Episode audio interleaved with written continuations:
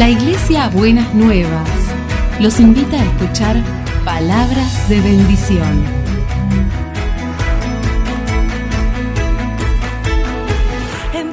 Si desean asistir a nuestras reuniones, los esperamos en Avenida de Lepiane 3925, esquina Subiría, Bajo Flores, Ciudad de Buenos Aires.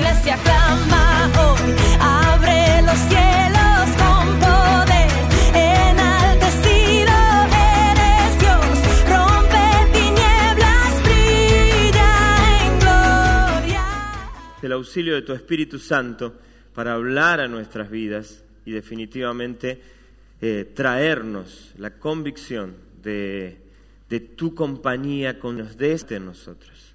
Señor, hablanos en esta mañana, pero hablanos de tal manera que nos des herramientas, recursos, nos des eh, elementos que nos ayuden a depositar nuestra confianza en vos y vivir en obediencia a vos para descubrir lo maravilloso de la vida cuando caminamos de tu mano. Señor, confiamos que podemos descansar. Aunque el sol dejara de brillar, aunque todo se cayera, Señor, definitivamente nosotros podemos descansar en vos. Ayúdanos a obtener esa confianza en vos. En el nombre de Jesús. Amén y amén. ¿Cómo están? También bendecidos, dice acá el hermano. está. Cada tanto tener un buen pentecostal está bueno, ¿no es cierto? ¿Cómo están? ¿Bien? Bueno, yo estoy muy contento de volver a estar acá entre ustedes. Quiero hacer, antes de, meterme de lleno en el mensaje, quiero, quiero decirles algo. Les voy a hablar por lo que sé. Yo supongo que por ahí ha pasado más cosas de lo que yo sé, pero algo que quisiera compartirles, especialmente desde, desde el Ministerio de Jóvenes, es que durante este enero estuvimos exportando ministros de Dios a, distintos campamentos de adolescentes que han ocurrido. Así que hemos tenido a Michelle y a Karen, a Gastón, si no me equivoco, ¿no? Gasti vos también, Huguito, a Melody, Ale, en distintos campamentos de adolescentes y han servido de una manera preciosa. ¿Me estoy olvidando de alguien, Michelle? Por favor, exhortame. No, creo que no, ¿no? Muy bien, gracias. Así que estamos sumamente contentos de que eso pase. La verdad que para mí es todo un sueño cumplido el saber que algunos chicos que trabajan con nosotros todos los sábados acompañando a jóvenes y adolescentes pueden hacerlo en otros lugares. De hecho, lo hicieron aquí en la provincia de Buenos Aires, Ale y Melody estuvieron en Asunción, Paraguay. ¿Sí? Así que estuvieron ahí sirviendo al Señor y tuve la, posibilidad de acompañarlos en ese, en ese espacio. Así que estoy sumamente contento y espero que toda la iglesia esté contenta. Así que también les traemos de todas las personas que han recibido bendición de parte de ellos la gratitud. ¿eh? De prestarlos durante estos días. Así que estamos sumamente felices con eso. Eh, un mes estuve ausente. A mitad del mes, a mitad del mes estaba en la provincia de Mendoza. Estaba eh, vacacionando con mi familia. Y en un momento toda la familia estaba durmiendo y Germán se despertó. Es terrible. Me despierto, no puedo dormir más, y entonces me levanto. Me levanto, pongo, me pongo a lavar los platos, y cuando me pongo a lavar los platos, me aburro. Yo me aburro lavando los platos. Entonces digo, bueno, tengo que hacer algo mientras lavo los platos. ¿Qué hice? Puse los mensajes de buenas nuevas. Así que ahí me encontré con Norberto y este, escuché, empecé a escuchar el mensaje de Norberto. Y ahí escuché cómo el Señor nos ha hablado con esto que para mí es central y es una palabra que realmente debe repetirse en nuestra vida, en nuestros corazones y en nuestra mente. No tengas miedo. Muy bien, podrían decirlo con un poquito más de pentecostalidad. No tengan miedo, tal cual. La palabra de Dios llega a nosotros y nos anima a no tener miedo. Así que esa palabra llegó a mí en, ese día y cuando esa palabra llegó a mí en ese día, antes de que el mensaje terminara, mi familia se despertó y ya se hizo muy complicado seguir escuchando el mensaje y ya había terminado de lavar los platos. Entonces, nos armábamos todos con la familia, estábamos ahí en la cabaña y dijimos, vamos a hacer algo juntos, salimos. y quiero contarles un poco de, lo que me pasó en esa salida y, quiero contarles que a partir de ahí me vino a mi cabeza un pasaje que hoy quiero compartírselos a ustedes, que está en Segunda de Crónicas, eh, capítulo 20. En esa salida, después les voy a contar de qué, en qué consistió esa salida, me vino este pasaje a la cabeza después de escuchar lo que había escuchado de parte de Norberto, de parte del Señor a través de Norberto, y me vino Segunda Crónicas 20, que es un pasaje favorito. Me llegó a mi vida cuando yo era adolescente. Y es un pasaje que me ha acompañado a lo largo de toda mi vida. No, no he predicado mucho sobre él, pero sí me ha acompañado mucho a lo largo de mi vida y quiero compartírselos. Así que los animo a que nos metamos de lleno. Es una historia épica, así que quiero invitarlos a que se metan de lleno y puedan leer junto conmigo de manera atenta. Eh, y aparte, me, llegó en esa experiencia, retumbando en mi cabeza, no tengas miedo. Así que permítanme que les lea este pasaje hermoso de la palabra de Dios. Dice así, a partir del versículo 1. Después de esto, los moabitas y los amonitas y algunos de los meunitas le declararon la guerra a Josafat. Acuérdese de ese nombre. Y alguien fue a informarle del otro lado del mar y de Edom, viene contra ti una gran multitud. Ahora están en Hasesón Tamar, es decir, en Engadi. Atemorizado, Josafat decidió consultar al Señor y proclamó un ayuno en todo Judá. Los habitantes de todas las ciudades de Judá llegaron para pedir juntos la ayuda del Señor. En el templo del Señor, frente al atrio nuevo, Josafat se puso de pie ante la asamblea de Judá y de Jerusalén y dijo, Señor Dios de nuestros antepasados, ¿no eres tú el Dios del cielo y el que gobierna todas las naciones? Es tal tu fuerza y tu poder que no hay quien pueda resistirte. ¿No fuiste tú, Dios nuestro, quien a los ojos de tu pueblo Israel expulsó a los habitantes de esta tierra? ¿Y no fuiste tú quien le dio para siempre esta tierra a los descendientes de tu amigo Abraham, de tu amigo Abraham.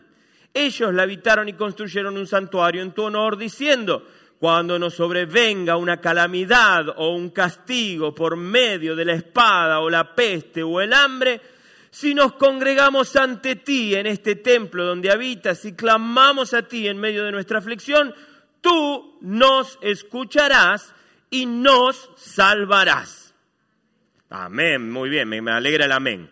Cuando Israel salió de Egipto, tú no le permitiste que invadiera a los amonitas, ni a los moabitas, ni a los del monte de Seir, sino que les enviaste por otro camino para que no destruyera a esas naciones. Mira cómo nos pagan ahora, viniendo a arrojarnos de la tierra que tú nos diste como herencia. Dios nuestro, ¿acaso nos vas a dictar sentencia contra ellos? Nosotros no podemos, nosotros no podemos oponernos a esa gran multitud que viene a atacarnos. No sabemos qué hacer, en ti hemos puesto nuestra esperanza. Todos los hombres de Judá estaban de pie delante del Señor junto con sus mujeres y sus hijos, aún los más pequeños. Entonces el Espíritu del Señor vino sobre Jeasiel, hijo de Zacarías, y descendiente en línea directa de Benaías, Geshel y Matanías, todos con nombres muy fáciles de recordar. Este último era un levita de los hijos de Asaf que se encontraba en la asamblea y dijo Geasiel, escuchen habitantes de Judá y de Jerusalén y escuchen también su majestad. Así dice el Señor, no tengan miedo ni se acobarden cuando vean ese gran ejército, porque la batalla no es de ustedes, sino mía. Mañana, cuando ellos suban por las cuestas de Cis, ustedes saldrán contra ellos y los encontrarán junto al arroyo, frente al desierto de Jeruel. Pero ustedes no tendrán que intervenir en esa batalla. Simplemente quédense quietos en sus puestos para que vean la salvación que el Señor les dará. Habitantes de Judá y de Jerusalén, no tengan miedo ni se acobarden. Salgan mañana contra ellos, porque yo, el Señor, estaré con ustedes. Josafat y todos los habitantes de Judá y de Jerusalén se postraron rostro en tierra y adoraron al Señor. Y los levitas y los hijos de Coad y de Coré se pusieron de pie para alabar al Señor en voz en cuello. Al día siguiente madrugaron. Al día siguiente madrugaron.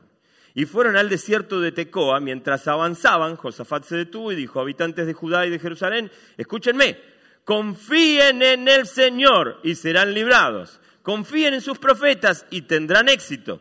Después de consultar con el pueblo, Josafat designó a los que irían al frente del ejército para cantar al Señor y alabar el esplendor de su santidad con el cántico, den gracias al Señor, su gran amor perdura para siempre.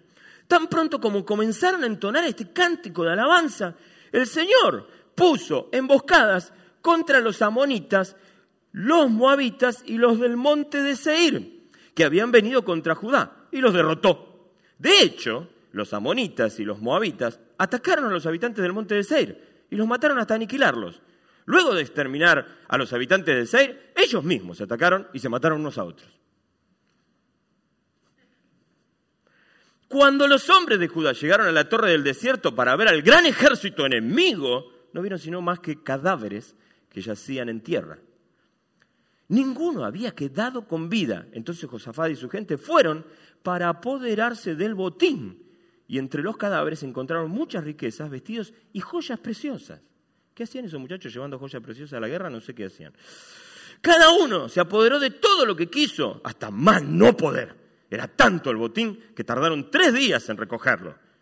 El cuarto día se congregaron en el valle de, Beracá y alabaron al Señor y por eso llamaron a ese lugar el valle de Beracá, nombre con el que hasta hoy se lo conoce. Más tarde todos los de Judá y Jerusalén con Josafat a la cabeza regresaron a Jerusalén llenos de gozo porque el Señor los había librado de sus enemigos. Al llegar entraron en el templo del Señor al son de arpas, liras y trompetas. Al oír las naciones de la tierra como el Señor había peleado contra los enemigos de Israel, el temor de Dios se apoderó de ellas. Por lo tanto, el reinado de Josafat disfrutó de tranquilidad y Dios le dio paz por todas partes. ¡Wow! ¿No? Es un pasaje impresionante, es un relato impresionante. Y a mí me encanta pensar en esto. ¿Saben? Cuando veo este pasaje, por eso es tan importante estudiar la Biblia, ¿sí? En marzo seguro arrancamos de nuevo con la escuela de ministerio, ¿no? ¿no? Hay que estudiar la Biblia, porque cuando estudiamos la Biblia nos encontramos con un pasaje como este, que ¿saben qué me ayuda a mí? Me ayuda a reforzar un concepto que el apóstol Pablo le dice a Timoteo, que es medio difícil de comprender, que está en 2 Timoteo capítulo 2, versículo 1 al 3. Miren que este pasaje es más que raro, porque el Señor a través del apóstol Pablo le dice a Timoteo, tú pues, hijo mío, esfuérzate en la gracia que es en Cristo Jesús. Eso es medio raro, ¿no? Porque la gracia es un regalo. ¿Cómo hace uno para esforzarse en un regalo? ¿Qué es la parte que a uno le toca esforzarse? Escuchaba a Elba ayer, regresando en mi viaje, la escuchaba a Elba y a su mensaje del, creo que 13 de enero, donde ella decía algo que me parece interesantísimo, ¿no? que es esta posibilidad maravillosa de encontrarnos con Jesús en el descanso, ¿no? De tomar la iniciativa de descansar. ¿Qué es esto de esforzarnos en la gracia? Si la gracia es un regalo, ¿cómo hago yo para esforzarme? El pasaje de Segunda Crónicas 20 creo que nos enseña algo maravilloso, y es que a, a decir verdad, había algo para que el pueblo hiciera. Era abrazar la posibilidad de disfrutar de lo que Dios le iba a dar de regalo. Dios, y esto es interesante porque tendría que ayudarnos a revisar cómo oramos. Porque cuando ellos oran para ser librados de eh, el ataque de sus enemigos, Dios no les dice, muchachos, relájense, quédense en casa mirando Netflix, ¿sí? Que yo me ocupo. No dice eso la palabra de Dios. Le dice, y yo creo que de alguna manera podrían haber usado las palabras de, Pablo a Timoteo. Esfuércense en la gracia. Vayan a ver lo que Dios tiene para regalarles. Muchas veces, constantemente Dios hace eso. La parte enorme, la parte gigante, la parte que vos y yo, dice Josafat, no podemos, dice el querido Josafat. Lo repito, no podemos. Esa parte es la parte que Dios dice, no temas. Norberto nos llevaba al, Apocalipsis el 6 de enero y nos decía, no temas, porque yo soy el alfa y la omega. Nada se va a escapar de mi control. Durante todo el mensaje de Elba, Elba insistió en esta idea. Cada vez que queremos controlar, nos perdemos ver el dominio de Dios sobre las cosas. Es fundamental entender que Él está en control. Lo que no podemos hacer, lo que no está a, nuestro alcance, es hora de que aprendamos a dejárselo al Señor. Pero el Señor dice, pero sí pueden hacer algo. Y es esforzarse en la gracia. Abracen lo que Dios tiene para ustedes. Salgan a buscarlo. Tomen la iniciativa de buscarlo. Así que Josafat reúne al pueblo y le dice, muchachos, tengo una película fantástica para mostrarles, pero el cine queda por allá. ¿No? Así que los junta a todos y cuenta cómo ellos madrugan madrugan, se levantan de temprano, preparan todo y hacen toda una caminata para llegar al lugar donde Dios les dijo, quédense quietos ahí. La parte que te toca, hacela. Cuando lo que te toca ya no te toca, entonces quédate quieto. Larga el control, serenate y déjame hacer. ¿No? Esfuérzate en la gracia, hace la parte que te toca y presencia como Dios, como Dios hace cosas lindas en tu vida. Déjame decirte un primer consejo. Cuando Dios te llama al espectáculo de ese obrar, anda, porque te lo vas a perder. No lo vas a ver, te lo va a contar otro. Alguien va a venir y te va a decir, no sabe, ahí estaban. Estos se agarraron a palo con esto, los terminaron destruyendo. Todos destruidos estaban ahí. Y cuando ya se cansaron de destruir al otro, se miraron entre ellos y empezaron a destruirse entre ellos. Cuando llegamos eran todos unos cadáveres. No sabe lo que era. No sabe lo que costó el velatorio ese. Terminado, se acabó. Esfuérzate en la gracia. Miren, hace un, hace un tiempo atrás, Norberto eh, me hizo prestar atención a un salmo que me, que me parece fantástico. Es el Salmo 107. Déjame que te lea un par de versículos de ese salmo. Fantástico, te animo a que lo leas. El salmo dice, se hicieron a la mar en sus barcos para comerciar, surcaron las muchas aguas. Allí en las aguas profundas vieron las obras del Señor y sus maravillas. Allí en las aguas profundas donde la cosa se complica, vieron al Señor y sus obras y sus maravillas. Y habló Dios y se desató un fuerte viento. No solamente las aguas eran profundas, sino que además vino un viento que entonces encrespó las olas, que subieron a los cielos y bajaron al abismo. Ante el peligro ellos perdieron el coraje. Como ebrios tropezaban, se tambaleaban, de nada le valía toda su pericia. Te lo digo de nuevo, de nada le valía toda su pericia. Cambió la tempestad el Señor. No, perdonen. En su angustia clamaron al Señor y Él los sacó de su aflicción. Cambió la tempestad en suave brisa. Se sosegaron las olas del mar. Ante esa calma se alegraron y Dios los llevó al puerto anhelado. Hay situaciones en la vida que definitivamente, y yo creo que son un montón y quizás sean innumerables y quizás sean el común de nuestras situaciones, donde nuestra pericia no nos alcanza. Lo que sabemos, lo que hemos aprendido, lo que hemos cultivado, no nos alcanza. Y obviamente cuando, cuando la pericia se nos acaba,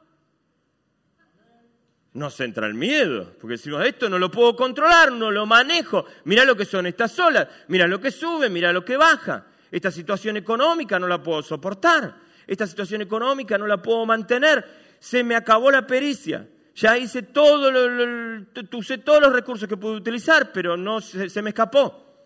Ahí estoy acompañando a mi hijo, ya hice todas las que sabía, todas las que sabía las hice, pero no, mi hijo salió para cualquier lado. ¿no? Y ahí estoy con mi esposa batallando algunas cosas en la relación. Hice todas, regalé flores, bombones, pastillas de eucalipto, de todo. Y nada. Y se me acabaron los, los recursos, se me quemaron los papeles. No hay pericia en mí que me permita manejar esta situación. No la puedo manejar. Y la pregunta es, ¿qué te toca hacer a vos para dejarlo a Dios hacer lo que solamente Él podría hacer. Ahora, déjenme decirles algo que para mí es interesante. Quiero, quiero contarles un testimonio de mi propia vida que he tenido mucho cuidado de contarlo hasta ahora. Y ahora les voy a explicar por qué.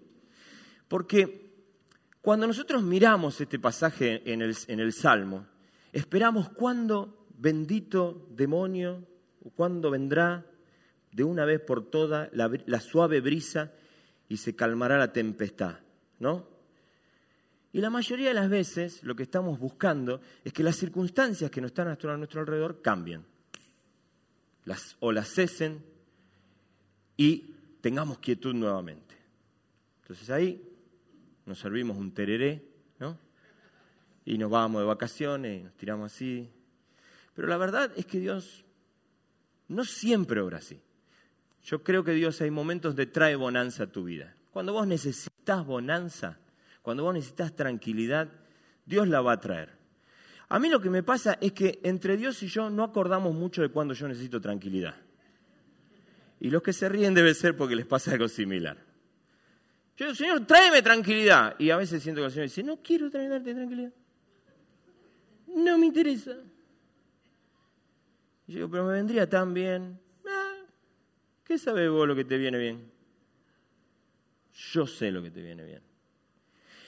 Y estoy convencido, porque a lo largo de toda la palabra de Dios esto es una muestra cabal de esto, y está en las palabras de Jesús, ya lo hablamos otra vez, prometiendo, en el mundo tendréis vacaciones all inclusive. Amén, dice alguien.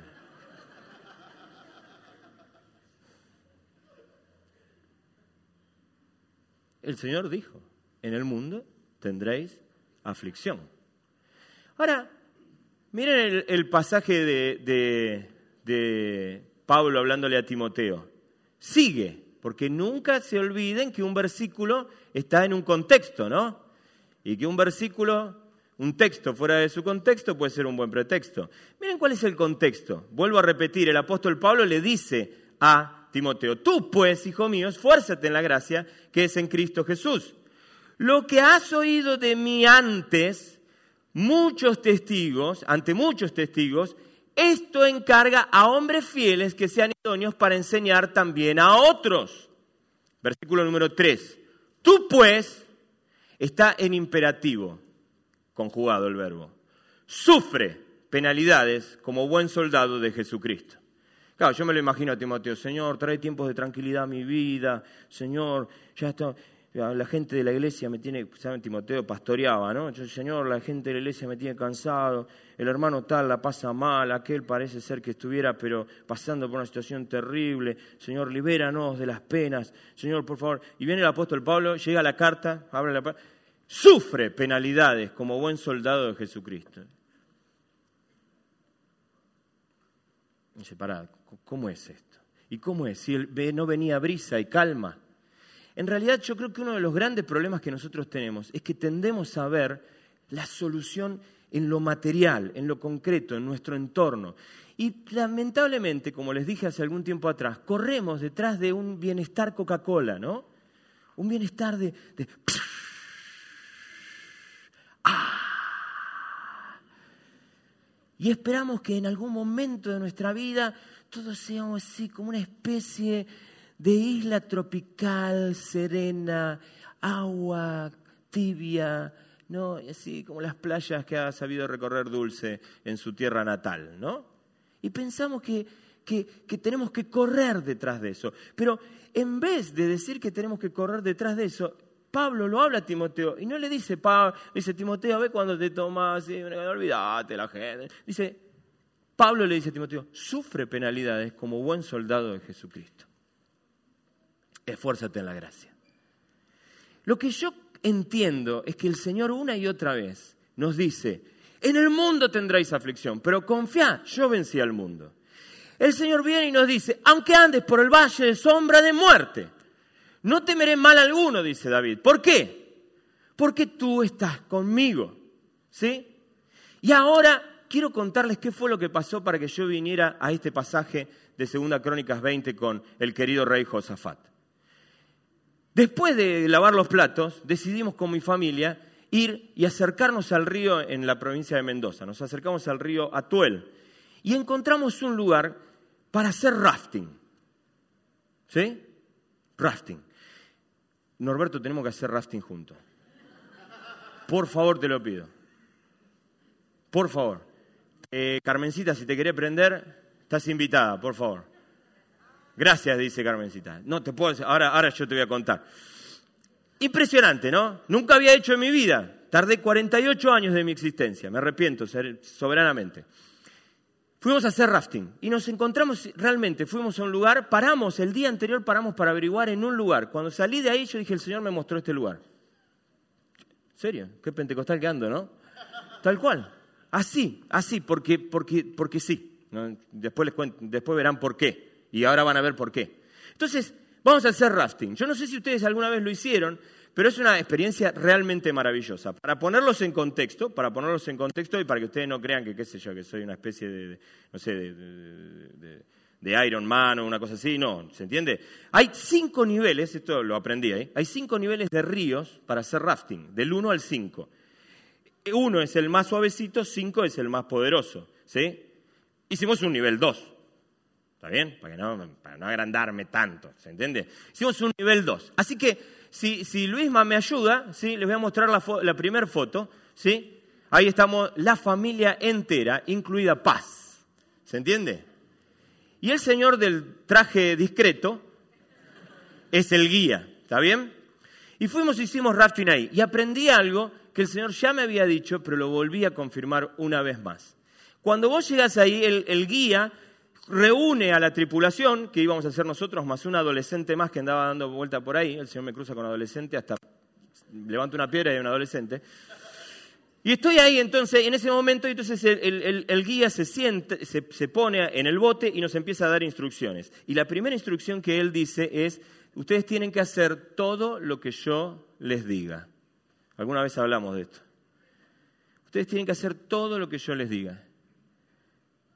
Fíjense lo que le dice el apóstol Pablo a Timoteo. Lo que has oído de mí ante muchos testigos, esto encarga a hombres fieles que sean idóneos para enseñar también a otros. El Señor levanta a Jezael en medio de la multitud. Dice, les voy a decir lo que tienen que hacer. Bueno, el guía hizo exactamente lo mismo. Les voy a decir lo que tienen que hacer. ¿La quieren pasar bien? Si hacen lo que yo digo, esta va a ser una experiencia sumamente disfrutable, no se la van a olvidar nunca más en su vida, se van a divertir muchísimo. No hacen lo que yo les digo, van a correr serio riesgo.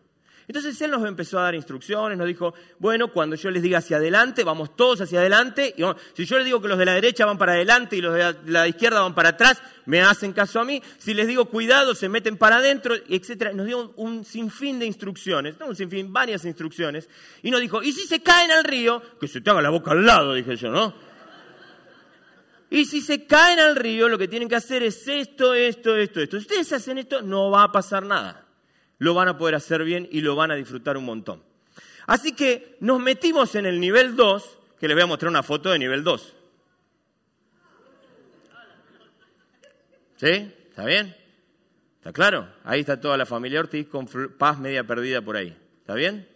Ahora, durante ese tiempo, él va dando instrucciones. Dice, adelante, nos vamos. Y entonces todos metemos la pala del remo así y tiramos hacia atrás. Él dice, vamos para atrás todos metemos la pala para atrás. Y él nos dijo una cosa, en algunos momentos ustedes van a pensar, no tengo que ir para adelante, ustedes vayan para adelante. En algunos momentos ustedes van a ver la posición del barco en un momento que van a decir, habría que ir para atrás. Si yo le digo que vayan para adelante, ustedes van para adelante. Una cosa extrañísima. Así que así lo hicimos y salimos a, a navegar por ahí. Una hora y veinte de eso, ¿no? al precio de una entrada de cine, un poquito menos.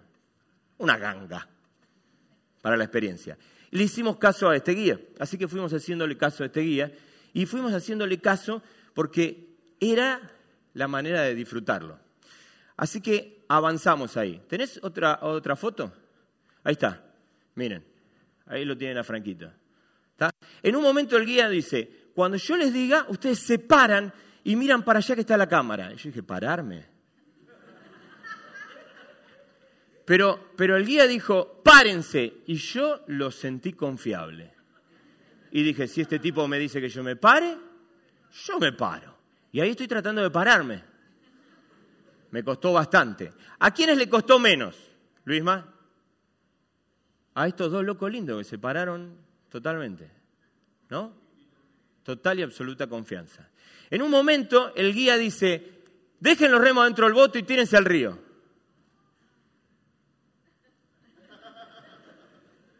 Y nos tiramos al río.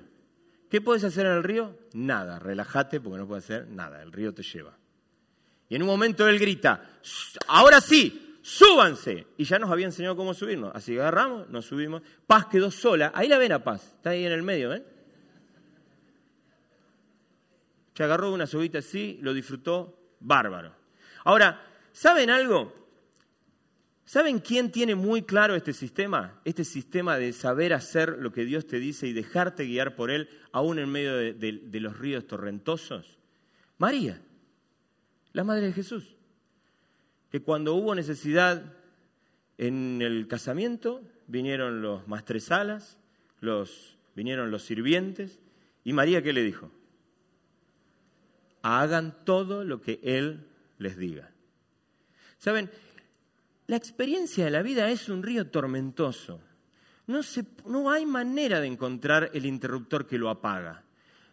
Y te voy a decir más, esto estoy convencido de esto. Para mí no hay, no podemos pensar ni la oración, ni los ayunos, ni la portada bien como interruptores para que eso termine. No funciona así. Dios es indomable como los ríos tormentosos. La vida es compleja. En el mundo tendréis aflicción y vas a pasar por el valle de sombra de muerte varias veces. ¿Pasaste ya por ahí?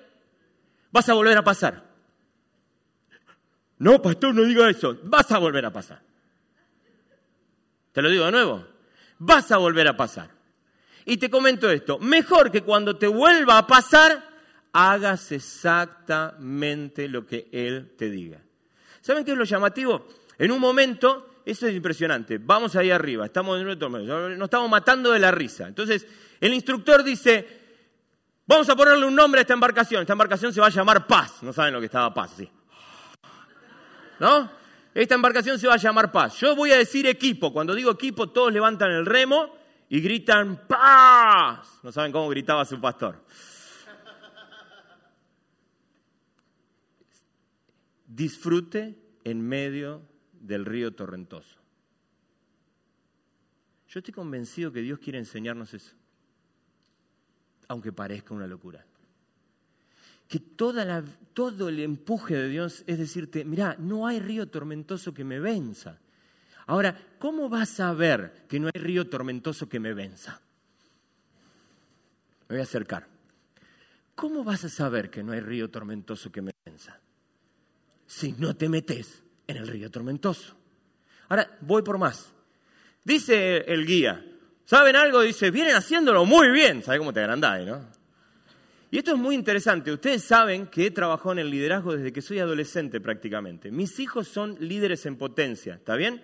Pero todo le hicimos caso al del disfraz llamativo. ¿Está bien? Y entonces él decía, adelante. Yo tenía a Florencia adelante y yo decía, Flor, dijo adelante. ¿está bien? Sigo la cadena de mando, ¿me entendés? No me hago el loco ahí.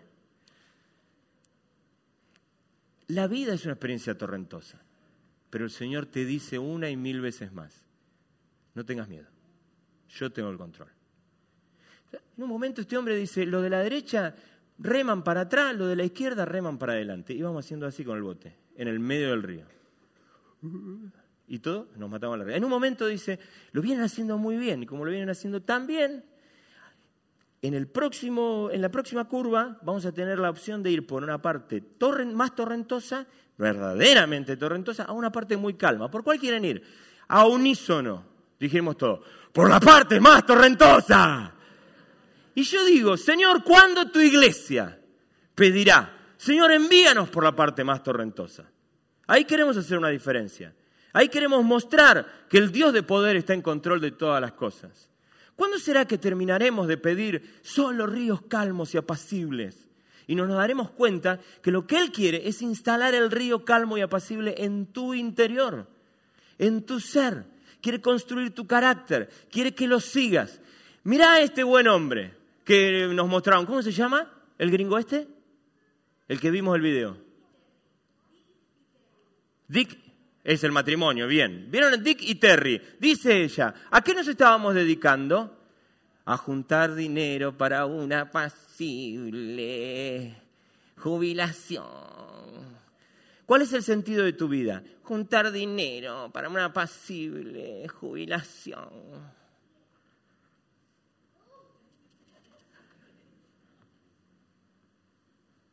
Qué lindo cuando te pongamos la lápida. Hizo todo por una pasible jubilación.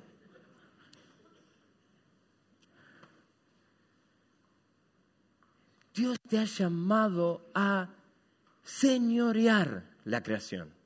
Dios te ha llamado a hacer aportes significativos. Dick y Terry lo entendieron de una manera casi milagrosa, de una manera extraña, de una manera rara, pero terminaron entendiéndolo. Creo que es clave en la vida entender que nuestra oración de basta con lo torrentoso ya no tiene sentido, no tiene mucho sentido.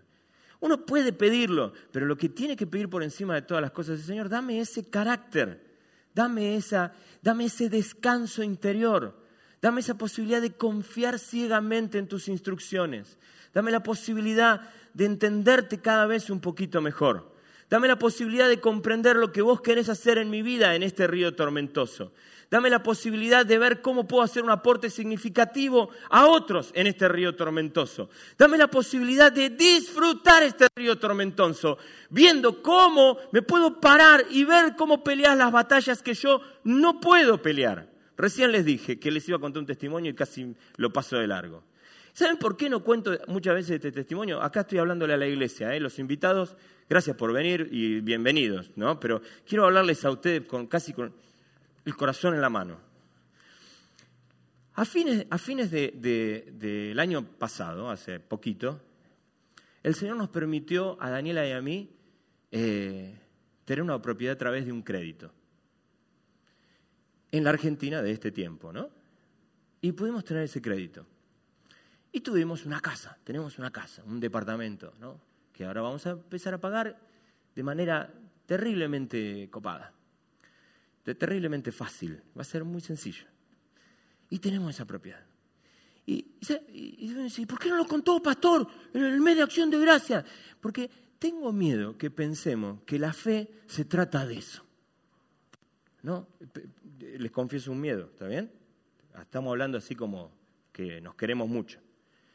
Entonces yo, la verdad que no quiero contarles acá cómo el Señor me hace milagros en lo material.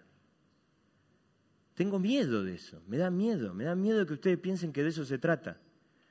De prenderles vela al santo, porque de la máquina expendedora de milagros, donde si hago ciertas cosas ofrendo mucho, o qué sé yo, el Señor me da los materiales que yo quiero.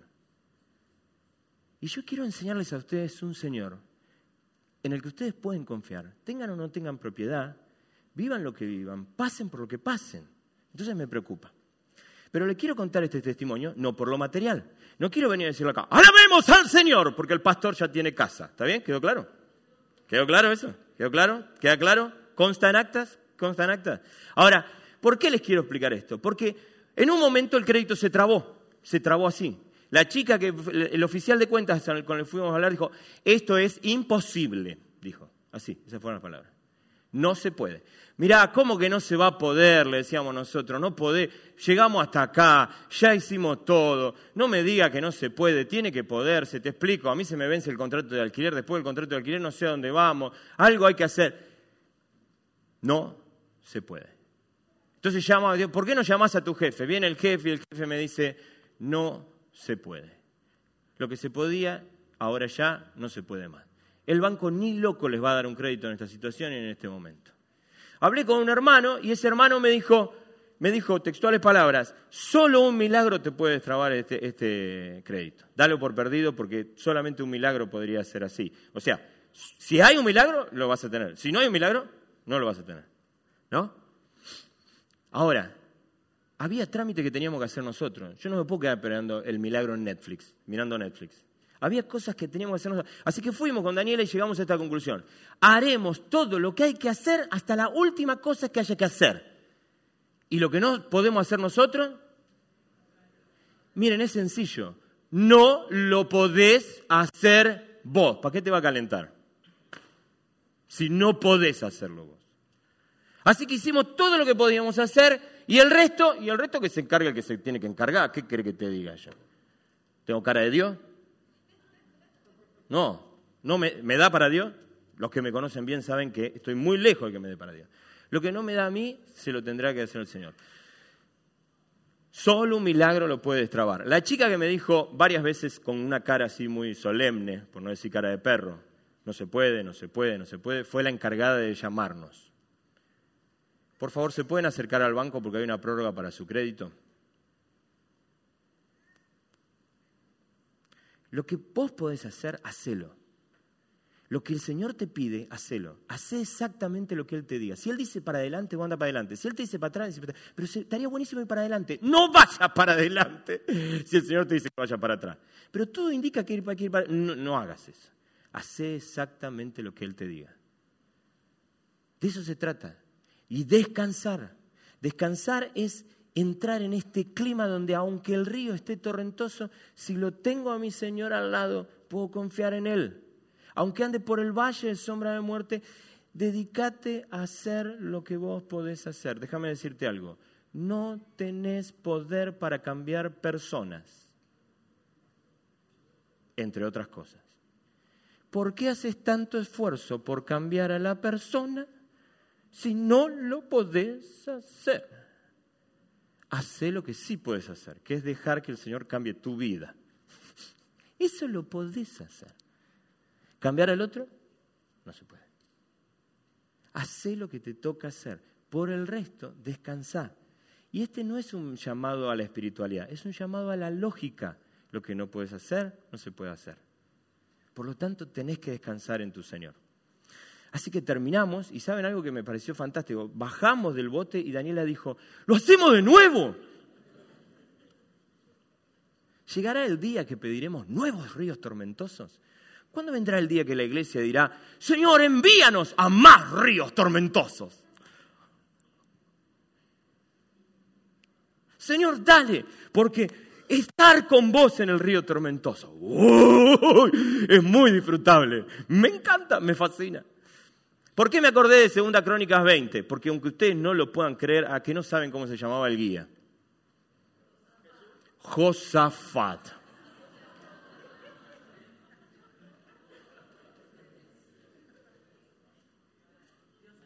es palabra de Dios. Y el pueblo dice, muy bien. Señor, Señor, te damos gracias, te damos gracias porque vos estás en control. Confiamos en vos. Yo quiero animar a cada uno de mis hermanos a que piensen ahora en aquellas cosas que definitivamente ellos es fácil distinguir que no las están pudiendo controlar.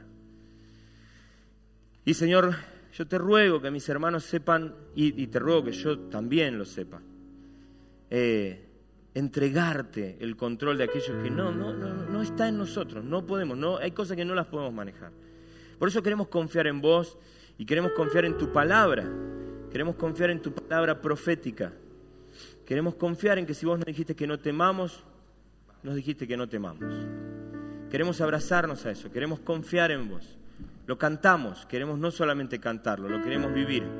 Queremos en medio de la aflicción aprender a entonar cánticos de alabanza.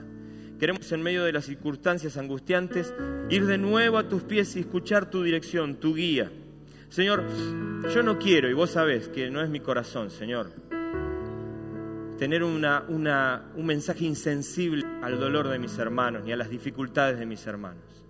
Pero me siento, Señor, en la responsabilidad de poder traer de tu palabra que nos afirma en medio de la angustia y en medio de las dificultades, en medio del, río torrentoso. Queremos aprender a descansar en medio del río torrentoso. Queremos conectar con vos. Queremos engancharnos con vos, queremos hacer exactamente lo que vos nos digas. Por lo tanto, yo te pido, Señor, que cultives en este tu pueblo y en esta tu iglesia una sensibilidad especial a escuchar tu voz. De la manera en que sea, a través de un hermano, a través de un mensaje, a través de un pensamiento que se deposita en ellos, a través de una visión, un sueño, algo que viene a sus oídos, algo que viene a su sentir, de la manera que sea. Pero Señor, que tu palabra venga sobre nuestras vidas y nosotros podamos escucharla. Yo estoy convencido que vos querés hablarnos. En medio del torrente querés darnos órdenes y directivas que nos ayudan a superarlo y a superarlo con éxito. Señor, ayúdanos a vivir en esa experiencia. No queremos más, Señor, mendigar por, por playas tranquilas. Queremos, Señor, abrazar el desafío de la vida. Queremos salir, Señor, a parar motos en la calle y predicar el Evangelio, como hacía hace poquito nuestra querida hermana. Señor, queremos, queremos salir de nuestra comodidad. Queremos, Señor, no vivir en una religión de, de la mendicidad pidiéndote que nos soluciones los problemas. Queremos salir al río torrentoso y aprender a, navegarlo con tu dirección. Señor, no tenemos pericia, no somos, ni siquiera tenemos pericia para navegar un río tranquilo. Mirá si lo vamos a tener en el río torrentoso. Necesitamos tu guía y tu orientación. Danosla. Y sabemos, Señor, que vos querés hacerlo. Por lo tanto, más que pedirte eso, quisiera pedirte que sensibilices nuestra mente, nuestro oído, nos llames a la obediencia, a la obediencia aún en los pequeños detalles. Si vos decís para adelante, queremos ir para adelante. Vos decís para atrás, vamos para atrás. Afuera, vamos afuera. Adentro, vamos adentro. Queremos ir con vos. Queremos, Señor, remar en esto, pero remar con tu dirección y con tu guía. No queremos ir a ningún lado donde vos no nos lleves. Señor, no queremos tener ningún ministerio al que vos no nos llames. No queremos, Señor, hacer ir salir corriendo a cubrir necesidades que vos no nos llames a cubrir. Queremos hacer tu voluntad. Porque cuando salimos a hacer tu voluntad, tu voz suena, resuena en, nuestra mente y en nuestro corazón. Es mucho más claro oírla. Dice, no temas. Porque a pesar de que estemos en la circunstancia más difícil, estamos haciendo tu voluntad. Y si hacemos tu voluntad, no hay nada que temer. Porque hacer tu voluntad es amar y el perfecto amor echa fuera el temor. Obra entre nosotros, obra en medio de tu pueblo. Toca nuestras vidas, Señor. Que este sea un año donde veamos lo sobrenatural porque caminamos haciendo lo que nos tocaba hacer hasta el borde de la batalla y hemos visto cómo vos actuás en medio de la batalla. Se lo podremos contar a nuestros hijos, nuestros hijos se lo podrán contar a, sus, a sus hijos, se lo contaremos a nietos sentados en nuestro, en nuestro regazo. Le vamos a contar las cosas maravillosas que vos hacés hasta el último día de nuestra vida, porque haremos lo que nos toca hacer y nos dedicaremos a disfrutar lo que te toca hacer a vos. Porque queremos, Señor, que ese impacto sea para nuestra vida y toque la vida de quienes están a nuestro alrededor. Toque la vida de aquellos a los que nos has llamado. Señor, este tiene que ser un año donde abracemos la palabra profética que vos nos diste, corramos detrás de ella, la experimentemos, la disfrutemos, Señor, la disfrutemos y la compartamos inmensamente. Bendito sea tu nombre, qué bueno caminar con vos, qué bueno navegar cualquier río que se presente bajo tu guía y tu dirección. En el nombre de Jesús, amén y amén.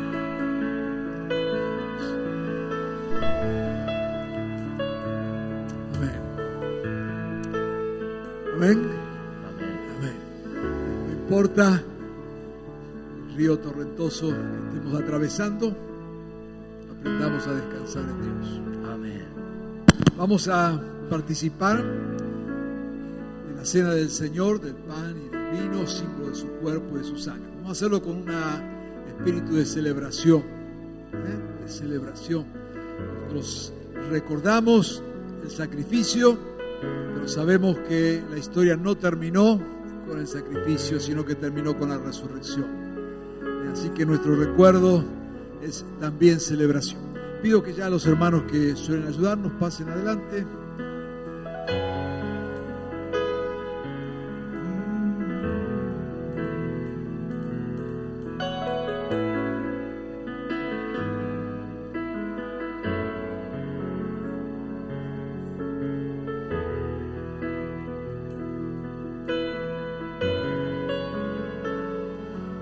Señor,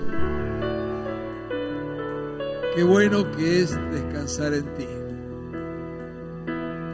Lo podemos hacer porque somos tus hijos, porque sabemos que tú estás con nosotros, porque sabemos que estamos en tus manos, que tú no nos dejas, Señor. Y en esta mañana, en especial en este momento, porque sabemos que tú diste tu vida por nosotros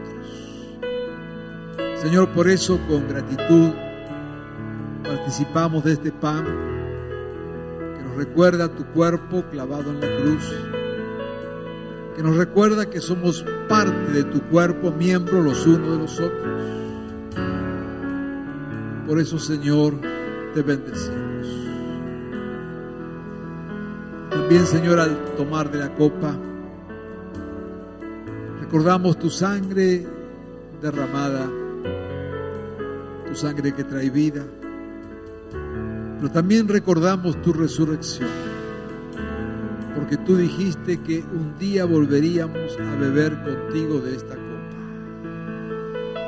Te decimos, Señor, ven, ven pronto, queremos gozarnos junto a ti.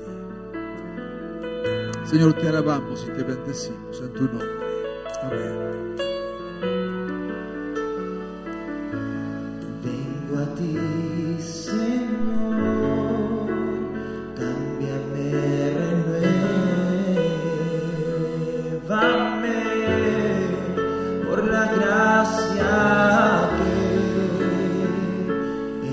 Recibe el pan en su mano y lo retiene, luego lo comemos juntos.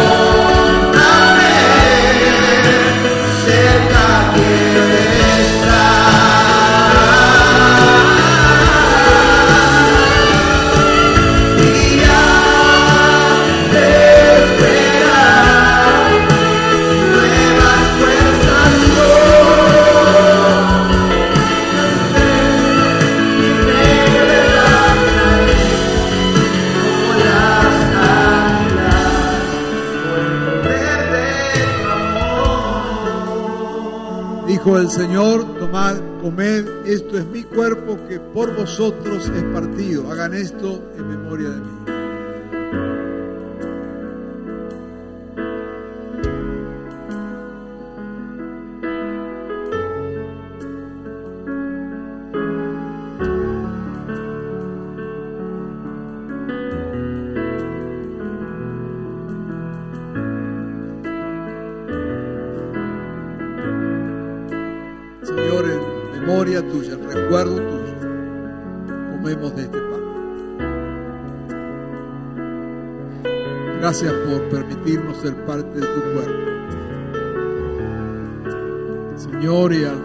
Que somos cuerpo, recordamos en especial a los que sufren en tu cuerpo, aquí o en cualquier lugar en el mundo.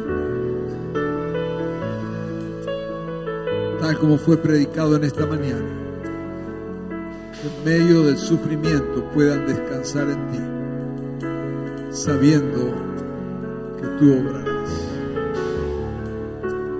Te bendecimos, Señor.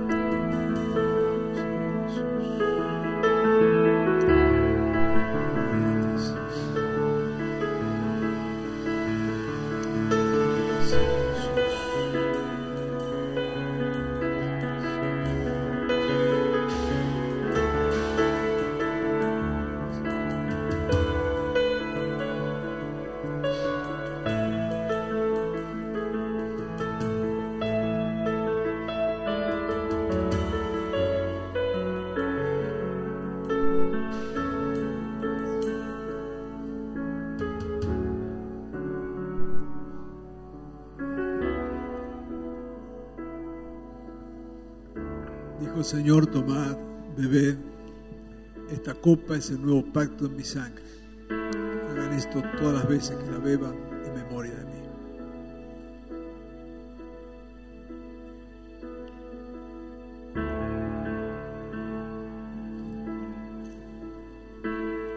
Señor, una vez más te bendecimos. Honramos tu sangre derramada por nosotros. Sangre que aún hoy tiene poder.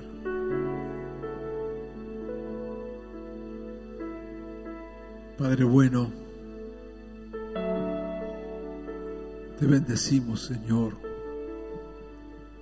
Diste tu vida por nosotros. Queremos honrarte, Jesús. Queremos exaltar tu nombre. Queremos decirte, Señor, gracias porque tú estás